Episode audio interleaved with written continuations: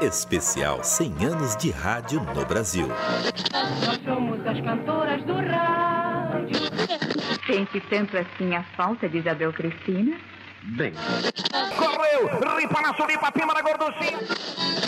Diretamente da ilha de Bonaire, nas Antilhas Holandesas, o paraíso dos pescadores. Especial 100 anos de rádio no Brasil. Hoje, com a satisfação de receber o Fernando Vítolo, diretor da Unique e apresentador do Né Podcast. Oi, Fê, tudo bom? Seja muito bem-vindo. Tudo bom, Renato? É um prazer estar aqui novamente na Rádio Transmundial e falar um pouquinho aqui para o ouvinte da Rádio Transmundial.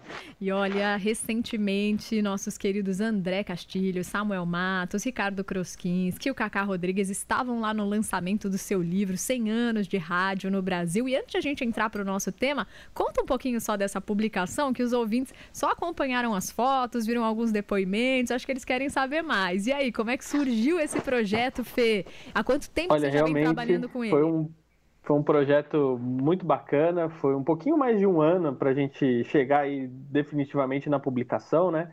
É, quem puxou o trem aí, né, da ideia original foi o Nilo Frateschi, que é um, o coautor principal aí do livro. Aí ele convidou o Heroto Barbeiro e depois os dois me convidaram para ser coautor junto com eles do livro, né? Então é um livro comemorativo de 100 anos de rádio no Brasil, onde tem 170 depoimentos é, de profissionais que fizeram as vozes aí do rádio no Brasil. Tem Salomão Esper, Cláudio Zaidan, que inclusive teve aqui é, falando né, na Rádio Transmundial sobre é, comentarista esportivo né, e tudo mais, então muito bacana. Então foi um momento muito legal lá no MIS, é, tivemos em torno ali de 215 pessoas prestigiando o evento, e agora a gente está caminhando para o segundo volume né, do livro, então onde a gente vai também pegar um pouquinho o pessoal dos bastidores e acrescentar outras pessoas que não deu tempo, porque o tempo foi curto, né? Mas que não deu tempo de entrar nesse primeiro volume. Então, vamos que vamos, né? Ah, eu registro aqui os meus parabéns e quem também prestigiou muito foram os nossos ouvintes, porque acompanharam as entrevistas. Logo depois que o André chegou aqui na rádio, também veio dar o depoimento. Então, os nossos ouvintes também têm acompanhado aí a sua trajetória e também, né? Tantas vezes não fico por dentro com a gente aqui em entrevistas, em colunas. Então, já te conhecem, você já é da casa, né? E hoje a gente vai falar sobre o rádio com imagem, o rádio com podcasts, tanto um jeito assim de fazer no YouTube, quanto a gente poder acessar on demand o que a gente quer acompanhar, o que a gente quer ouvir. Um ouvinte durante a semana, enquanto ele acompanhava as diversas entrevistas, o Gildo Farias, aqui mesmo de São Paulo, disse assim: a gente já tá vivendo o rádio do futuro, ainda tem muita coisa para acontecer? Fê, eu passo essa pergunta para você. Olha, isso é interessante que no livro, inclusive, a gente começa falando sobre o rádio no futuro, né? O rádio no metaverso. E aí depois a gente vai fazendo a trajetória inversa até chegar na primeira transmissão de rádio ali em 1922. Uh, bom, quando eu estava fazendo faculdade, a gente falava muito do rádio digital, né? Coisa que hoje, né, do FM digital, Sim. hoje a gente não fala mais disso, né? Até mesmo por causa do avanço da tecnologia e da internet, né? Uh, uma coisa que eu acho que vale a pena destacar aqui no nosso papo é o seguinte: quando a gente fala das mídias, mídias, a gente vivia um oligopólio das mídias, seja da televisão, rádio, revista, jornal e até mesmo um pouquinho do cinema aí, né? Ah, então, por exemplo, para uma pequena empresa fazer um anúncio numa dessas mídias era praticamente impossível, porque você não tinha dinheiro, as empresas, pequenas empresas não tinham dinheiro para investir, né, para aparecer nessas mídias. E eu, por exemplo, num outro lado também, se eu quisesse montar o meu programa, né, eu tivesse ideia de fazer um programa, eu tinha que tentar conhecer alguém dentro de alguma emissora, levar, apresentar para essas pessoas gostarem da ideia e querer produzir. Com o avanço da tecnologia e da internet, se democratizou muito né, todo esse processo. Então, por exemplo, hoje eu tenho a oportunidade de ter o meu próprio programa no meu canal. Né? Inclusive, você comentou do Né Podcast, que é um podcast que eu tenho junto com o Heraldo Barbeiro, que vai ao ar no meu canal do YouTube. Então, quando que eu teria essa oportunidade, né? Ah, então, parte desse processo do rádio no futuro, nós já estamos vivendo agora, com certeza, né? Mas não está tudo muito fechado ainda, as coisas ainda estão se formando, né? Então, por exemplo, vamos pegar o caso do podcast, né? Uh, a popularização do podcast hoje ela se deu, ela aconteceu. Mas o podcast não é uma coisa nova, Renata e o ouvinte que está acompanhando uhum. aqui a gente, que isso pode até assustar, né? Como assim, Fernando, não é uma coisa nova? Ó, podcast já existe desde 2004, né? Então faz bastante tempo. Daqui a pouco vai fazer 20 anos, né, que a gente é, conta com a tecnologia aí do podcast, né? E o podcast ele surge por causa do iPod. Então esse pod do cast é justamente por causa do iPod, que é do Personal Demand né? E o cast é de broadcast, ou seja, dessa parte da radiodifusão. Então, é, quando surge o podcast lá em 2004, a gente tinha pequenos episódios de no máximo cinco minutos de duração. E eram poucas pessoas que conseguiam produzir esses episódios na sua casa, né? Quando a internet começa a avançar, vem banda larga, 3G, 4G, poxa, hoje a gente consegue fazer episódios muito maiores. Assim mesmo, assim também como a tecnologia. Então, dentro de casa, eu consigo montar um estúdio para eu poder, poder gravar o meu podcast, o meu programa. Então, isso se popularizou. Né? Assim também como a gente tem umas frações disso, por exemplo, no TikTok, né? no Instagram e assim por diante. Então, por exemplo, eu pego meus podcasts ali, eu crio umas pílulas de um minuto e vou soltando ali nessas redes sociais. O que a gente precisa entender é que o podcast é um programa de rádio, ele é um produto do rádio, só que numa plataforma diferente. Então o Heródoto até fala o seguinte, né? Porque o pessoal gosta de comprar, ah, o rádio vai morrer e tudo mais, né? E o Heródoto fala assim: olha, o rádio vai morrer quando o ser humano for surdo. Porque enquanto o ser humano tiver audição, ele, o rádio vai continuar existindo. Pode até ser que mude de nome. Né? Então agora não chama mais rádio, agora vai chamar podcast, por exemplo. Né? Mas ainda a forma, a maneira de se comunicar continua sendo muito parecida. Agora, Fê, você citou essa questão dos formatos, quando a gente ainda não tinha banda larga, que às vezes dentro de casa você precisava ficar dividindo com os irmãos, com o pai, com mãe, quem usava a internet ainda era um pouquinho só. E hoje em dia, né? E aí os podcasts eram de cinco minutinhos, como você citou. Hoje em dia a gente sente pra, senta para assistir podcast ou ouvir mesmo só apenas sem ser pelo YouTube, às vezes de quatro horas. Ou então vamos fazendo inúmeras coisas e ouvindo. E às vezes até coisas que tradicionalmente apenas aconteciam na TV ou no rádio, como entrevistas uhum. com presidenciáveis, hoje a gente gosta de ver pessoas comuns que fariam talvez perguntas tais quais nós gostaríamos de fazer para aqueles que estão ali nos representando, né? O que, que você acha que é a demanda que a gente tem atualmente? Como que você vê essa demanda? Ela vai continuar desse jeito? Ela tende a mudar? É, com o tempo, o que, que você acha que o público vai querer? Olha, Rê, é, eu tenho feito algumas palestras nas universidades aqui em São Paulo, é, com os alunos de rádio e TV, jornalista, é, jornalismo, né? Para falar sobre os podcasts. Então, é, essa galera nova, assim, e eu sou novo, né? Não estou falando como se eu fosse é, um, um cara muito das antigas do rádio ou da televisão. Mas o pessoal mais novo, né, que tem ainda menos conhecimento das coisas que aconteceram, é, realmente tem esse entendimento que o podcast é uma coisa nova e quando a gente começa a conversar com eles, a gente começa a perguntar: ah, qual que é a diferença do rádio e do podcast? Aí muita gente fala que a diferença está na informalidade, né? Pô, é uma coisa muito mais descontraída. Aí eu pergunto assim, mas o rádio não tem informalidade? O rádio não é descontraído? E aí eu até é, brinquei com eles e falei assim: ah, quem aqui conhece o programa Balancer do Osmar Santos? Aí ninguém, obviamente, levantou a mão, porque ninguém conhece, ninguém nunca nem ouviu falar de Osmar Santos, quanto mais de Balancê. Eu falei, então, ó, vocês precisam escutar o Balancê é, para vocês entenderem um pouco. Essa informalidade, né? Isso já existe no rádio, isso já é feito. Então, é, se fala hoje do podcast como se fosse a gente tivesse inventado uma coisa nova, mas não é, né? Agora, o grande problema é, rei e ouvinte aqui da Rádio Transmundial quando a gente fala de, dos podcasts que surgiram e invadiram aí as nossas timelines, seja no YouTube ou qualquer outra plataforma, né? É a falsa sensação de que você não precisa ter um preparo para fazer um programa. Então, que é só ligar o microfone e sair falando. E não é bem assim, porque a gente corre um risco muito grande de falar uma bobagem. Assim como esses episódios que têm essas longas durações aí de 4, 5, 6 horas de duração.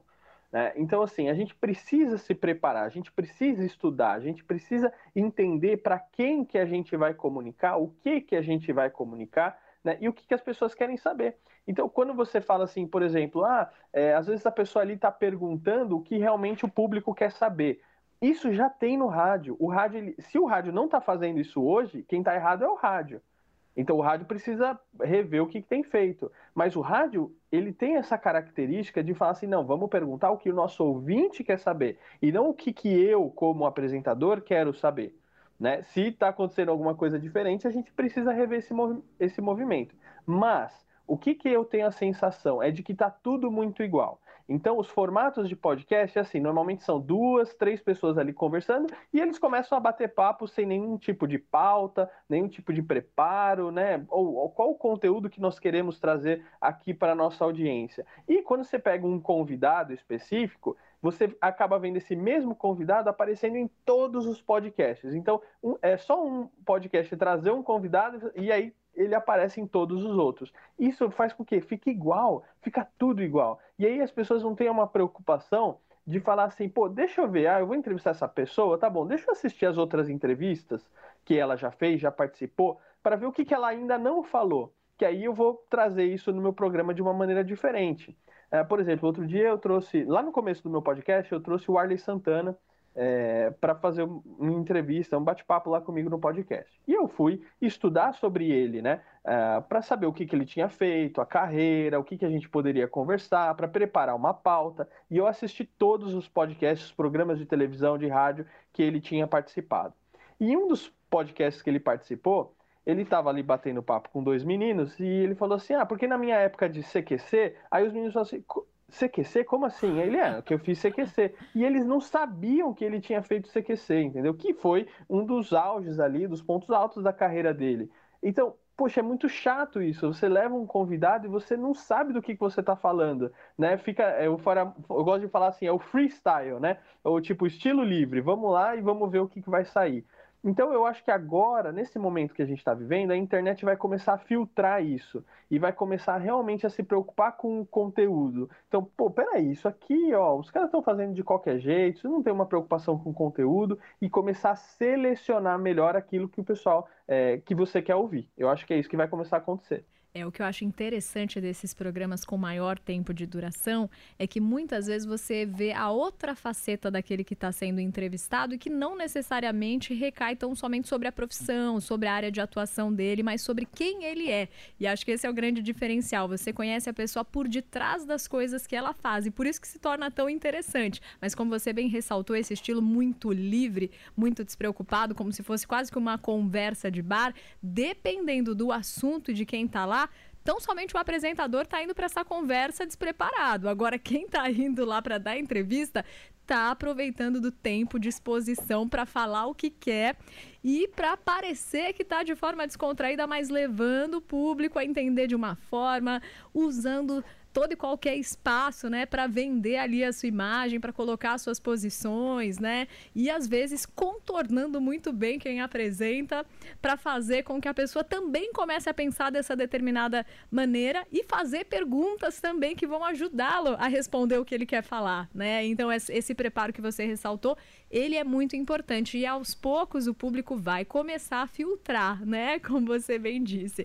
Agora me diga uma coisa, o que, que você acha que teria que ser assim o upgrade para um mercado assim tão dinâmico como esse, que vai vendo, assiste a entrevista num lugar, de repente assiste em outro, percebe que não, aqui, olha, o conteúdo foi muito mais profundo, as perguntas foram muito mais interessantes. O que, que você acredita que seria um upgrade? Eu acho que realmente está no preparo, Rê, porque assim, o pessoal tem que estudar aquilo que vai fazer, aquilo que se propõe a fazer.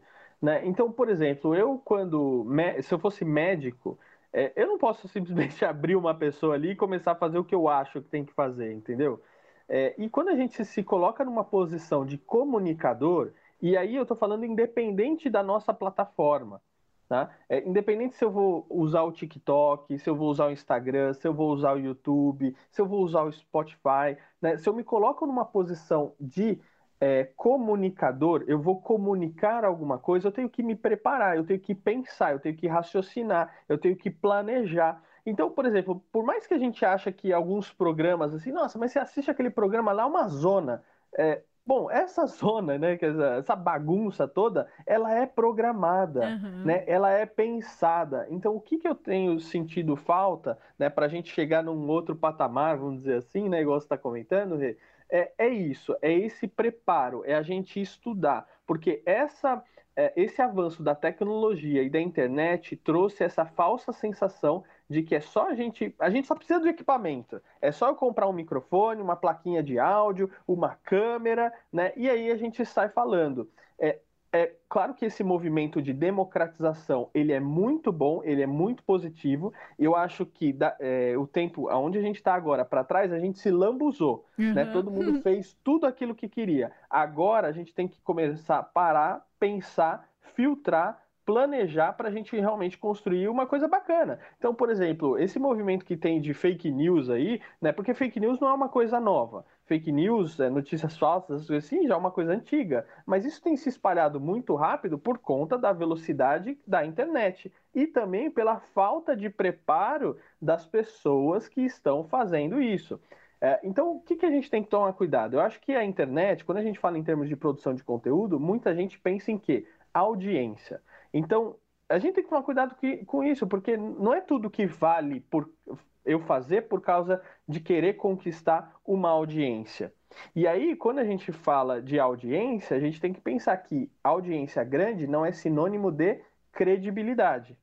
Então é muito mais difícil eu conquistar uma audiência, mesmo que pequenininha ou num nicho específico, com credibilidade, do que uma audiência enorme falando qualquer coisa, simplesmente para aparecer. E né? do mesmo jeito que essa demanda cresce exponencialmente, ela cai também exponencialmente, né? Porque a pessoa Exatamente. só basta falar alguma coisa que não está lá na agenda ou pensa de algum jeito diferente e pronto. Do mesmo jeito que cresceu, diminui quase que de um dia para o outro. Exatamente. Porque não é o que essa... o Heródoto fala, eu aprendi isso com o Heródoto, que ele falou do voo de galinha. Uhum. Como é que a galinha voa? Ela voa, ela dá um pico ali, né? Bate as asas e tal, e de repente ela cai.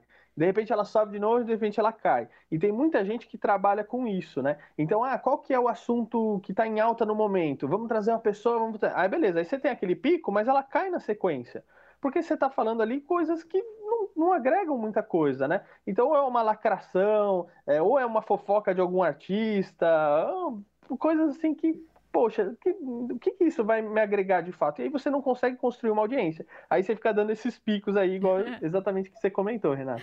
Ô, Fê, você tava falando, né, que a gente se lambuzou e agora tá na hora de começar a classificar, de peneirar, de separar o que, que é o que, o que, que vale a pena, né? E muitas vezes eu percebo que o público talvez vá assistir porque vai um presidenciável, né? Ou então vai alguém que antigamente só estaria numa TV muito grande e de repente está num podcast lá dentro de uma casa participando porque tem muitos seguidores, né? Uhum. Só que às vezes a pessoa, o público tá indo esperando a mesma coisa como se tivesse vendo numa TV com jornalistas que se prepararam para fazer as perguntas. Então, no caso, a pessoa vai pensando que vai assistir a mesma coisa, mas o que ela está recebendo é diferente, né? E às vezes ela não está percebendo que são coisas diferentes, as propostas são outras, né? Não é um jornalista ali apresentando, é uma pessoa batendo um papo e que pode ser facilmente ali contornada de acordo com quem for ali o seu convidado, né? Então eu queria que Exatamente. você é, comentasse com a gente também é, o que, que você entende que agora é, o público vai precisar ficar alerta, vai precisar ficar atento? Porque muitas vezes a gente fala assim: ah, tem agora YouTube, tem, a gente pode assistir o que a gente quiser, mas dependendo, se a gente não se coloca ali na função de ativo, de procurar o que a gente quer, de repente a gente consome como se estivesse na TV, que uma coisa leva a outra e sugere outra coisa pra gente. Qual que você acha que é a importância ali da pessoa que está é, consumindo alguns conteúdos? Conteúdos na internet, fica alerta. O que, que você passaria para o nosso público aí é, em atenção que eles precisam ter? O Rê, eu acho assim, é, por exemplo, eu sou produtor de conteúdo também. Né? Eu tenho uma formação que é de rádio e TV. É, tenho o meu programa. E nem por isso eu estou apto a entrevistar alguém candidato a deputado federal, estadual, governador ou presidente. E eu estou falando isso porque eu não estou. Então, eu não vou me meter a besta a querer convidar presidente ou candidatos a presidentes para o meu programa. Primeiro que não é o meu nicho, né? Eu falo sobre empreendedorismo, negócios e comunicação. Então, eu não vou me meter a besta a falar sobre isso. É, então, as pessoas que estão assistindo e procurando os seus conteúdos têm que olhar para isso. Tem que perguntar, pô, legal, mas a gente vai. Eu vou ver uma entrevista falando sobre o quê? Se o cara prefere calça ou bermuda, se ele prefere chocolate quente ou gelado, é, sorvete de creme ou de baunilha. Né? Isso está agregando para realmente eu pensar é, se isso vai contribuir é, na política pública brasileira de alguma maneira? Né? Ou simplesmente a gente está jogando papo furado para render tempo e, e, segurar a audiência ali no meu canal. Né? Então, esse é um primeiro ponto que a gente tem que olhar. Outro ponto é o seguinte: a audiência é, na rádio, na televisão, rádio, revista, jornal e nas redes sociais, ela tem capacidade, tem discernimento para definir aquilo que é bom, aquilo que é ruim para ela, né? É, então a audiência não é besta.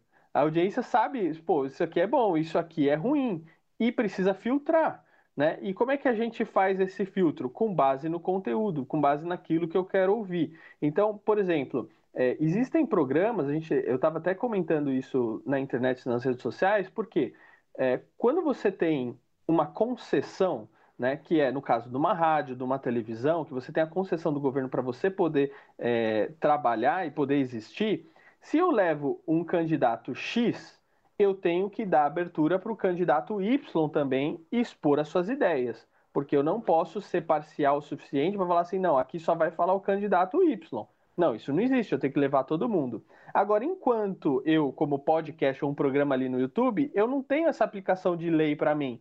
Mas, poxa, não é interessante eu, pensando no meu público, pensando numa coisa muito maior, eu também fazer esse tipo de papel? Né? Então, por exemplo, poxa, eu trouxe o candidato Y, eu vou abrir o convite também, óbvio, para os outros candidatos virem aqui falar e expor as suas ideias, independente se eu concorde com isso ou não. Então, uma coisa que eu tenho aprendido muito com Heródoto, e ele aplica isso desde sempre é, lá na CBN, né, a rádio que ele ajudou a criar, a fundar, é vamos ouvir o outro lado. Eu não posso só colocar um lado da história, porque eu gosto mais desse lado, eu acho que esse lado é mais bonzinho, o outro. Não, vamos ouvir o outro lado. Então, quando eu vou, por exemplo, colocar uma notícia, eu tenho que colocar os dois lados da notícia. Então, ah, eu vou ouvir o policial, eu vou ouvir a família, eu vou ouvir, né, eu vou ouvir a vítima, eu vou ouvir, eu tenho que colocar todo mundo, porque quem vai tirar a sua própria conclusão e criar a sua opinião é o público, é a audiência. Então, a audiência tem que tomar cuidado com o seguinte: é, será que o programa, isso seja na televisão, no rádio, em podcast, está me induzindo a criar uma opinião? Ou eles estão colocando a informação para mim ali para que eu possa ter a minha própria opinião? Perfeito. Eu acho que esse é o ponto fundamental. Perfeito, Fê, isso mesmo. É, estimular a pensar, né? Não te dar um pensamento pronto que você compra e quando você vê, você acha que é seu, mas na verdade foi introduzido em você. Exatamente. Ô, Fê, pra gente terminar esse nosso bate-papo, você estava falando, né, o quanto a gente acha, né, que podcast é uma coisa nova, mas já tá mais aí de 20 anos e como nada mais é do que o rádio de um outro jeito com outro nome. Agora, como que você acha que os podcasts foram mudando o jeito que a gente fazia o rádio, que a gente fazia a TV. Quero pontos positivos e pontos negativos, que a gente vê muito mais informalidade agora na apresentação, né? A gente já tinha, às vezes, muito isso no passado, né? Como você citou aí no rádio, mas às vezes a questão do tempo era muito mais congelada por conta de comerciais, né? A gente também tinha alguns certos padrões que não poderiam ser quebrados. O que, que você acha que acrescentou de positivo e o que, que você acha que, que é negativo, que precisa ser reavaliado?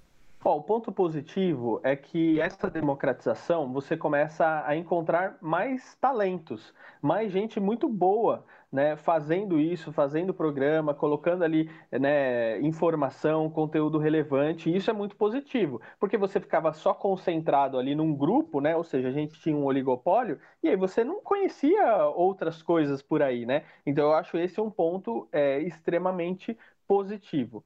Um ponto negativo, eu acho que é essa questão de simplesmente abrir o microfone e falar aquilo que você pensa, aquilo que você quer. Então, é, por esse lado, eu acredito que o rádio tem muito mais a ensinar os produtores de podcast, de conteúdo, é, do que o contrário. Né? Então, assim, a democratização é positivo, a gente começa a ver outras coisas, encontrar novas pessoas, mas esse preparo, ele é fundamental, mesmo se eu vou fazer um programa informal.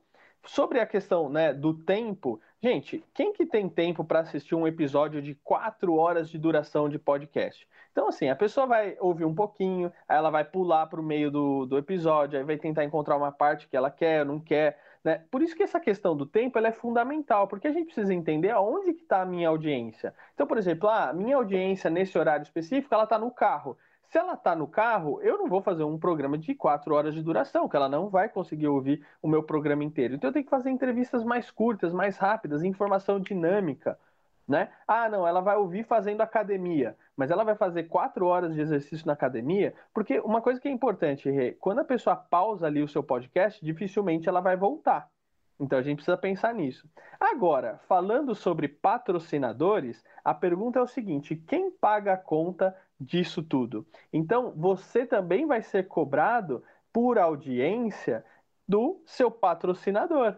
Então, eu produzo ali o meu podcast. Eu, alguém vai ter que pagar a conta daquela produção, da equipe, da minha mão de obra. E como é que se paga a conta normalmente disso? Com publicidade, com patrocínio, que hoje é muito mais diluída do que era antes a verba de patrocínio, porque a verba de patrocínio das grandes empresas eram para rádio, TV revista e jornal. Hoje você tem internet, você tem Instagram, você tem o Facebook, você tem o TikTok, você tem a verba para o influenciador X, o influenciador Y, para o podcast, olha quanta coisa, né? E é todo mundo brigando por um pedacinho dessa fatia aí para se manter no ar. Então a gente precisa pensar exatamente isso. Eu acho que o rádio tem muita coisa para ensinar para gente, mas esses movimentos de internet, que são as novas tecnologias, a essas novas plataformas, o rádio também precisa se apropriar para poder se adaptar e continuar existindo. Ótimo, isso tudo vai dinamizando ainda mais e o público atento vai também selecionando demais o seu conteúdo e tendo, né, como você falou,